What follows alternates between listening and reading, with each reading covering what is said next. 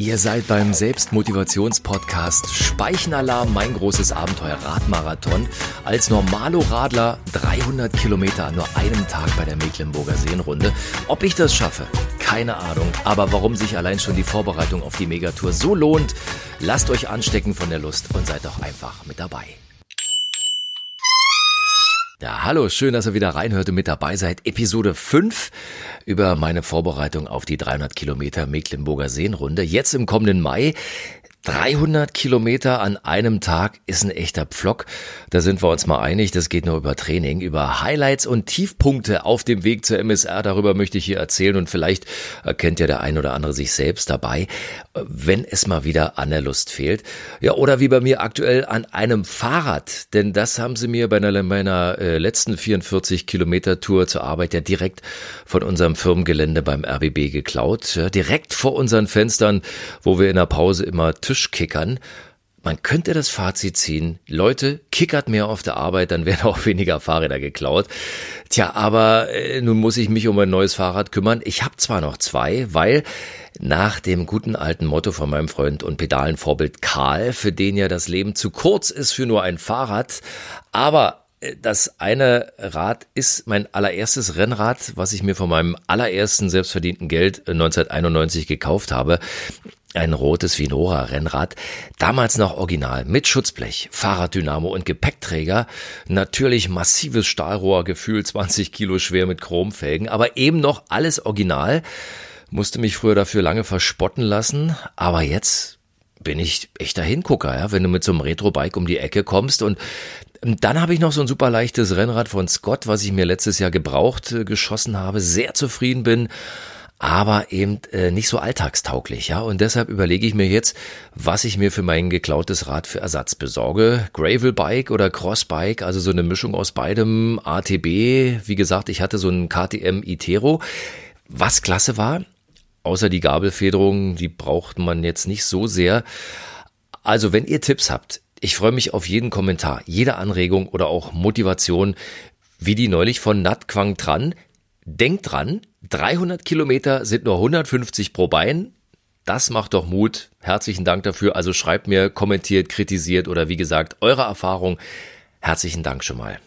Und ich muss sagen, ich bin ja auch nicht allein. Ich habe das große Glück, super dufte Kollegen im Team zu haben, die nicht lange gezuckt haben, als ich gefragt habe, wollen wir den 300 Kilometer Ritt wagen bei der Mecklenburger Seenrunde?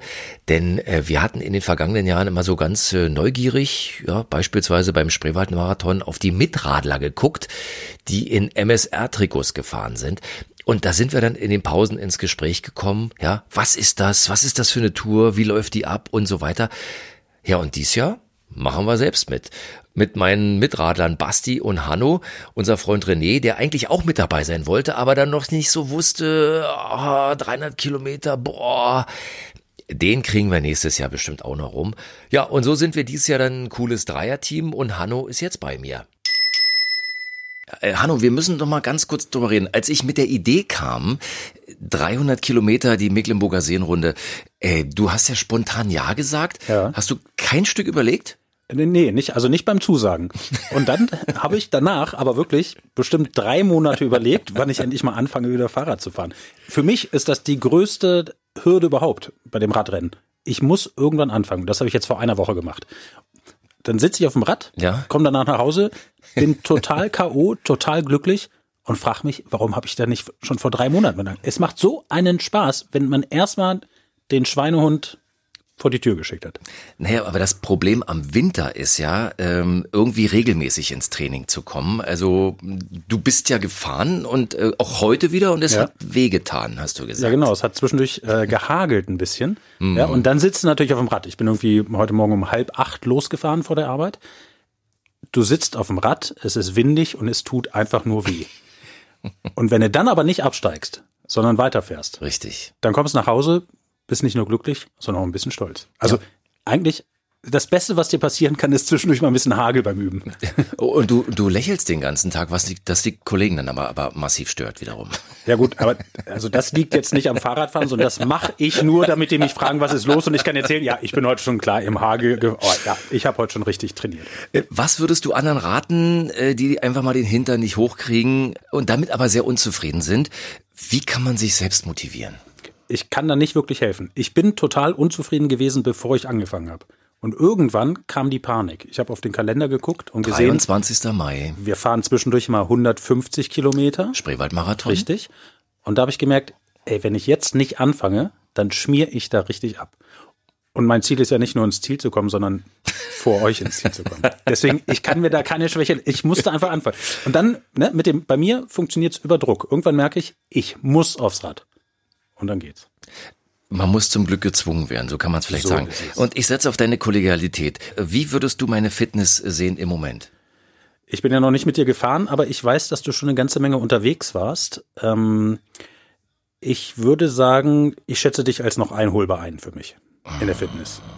Aber es geht nicht so. Ich muss was dafür tun. Okay? Kollegial genug? Alles klar. Ich habe versucht, höflich zu sein, wirklich. Danke, Hanno. Aber es ist ein Wettkampf. Ja, jetzt habt ihr auch mal Hanno kennengelernt und die tolle Stimmung bei uns im Team.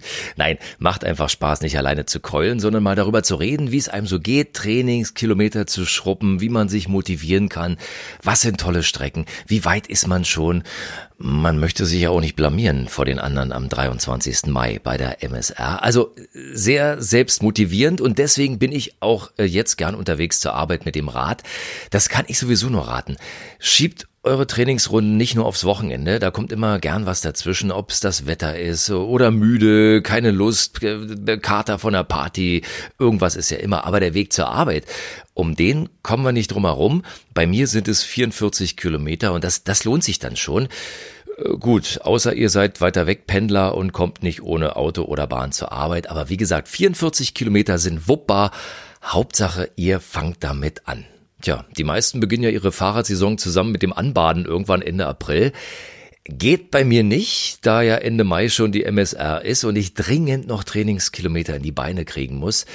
Also, was tun? Warten auf schönes fahrradtaugliches Wetter im Winter? Hm, unbefriedigend. Hometrainer?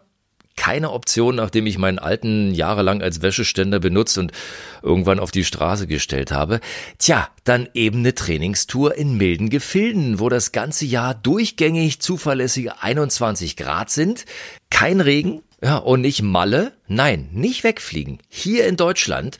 Kleiner Tipp, es ist dunkel, 800 Meter tief unter Tage. Wie unsere Trainingstour im Erlebnisbergwerk Merkers an der thüringisch-hessischen Grenze war. Berg runter, im Salzstollen bei Vollspeed und dabei geschwitzt im Februar mit Lampe auf dem Kopf schwärme ich euch in der nächsten Episode vor. Hier im Podcast Speichenalarm, ein Abenteuer-Radmarathon über die Vorbereitung auf die Mecklenburger Seenrunde.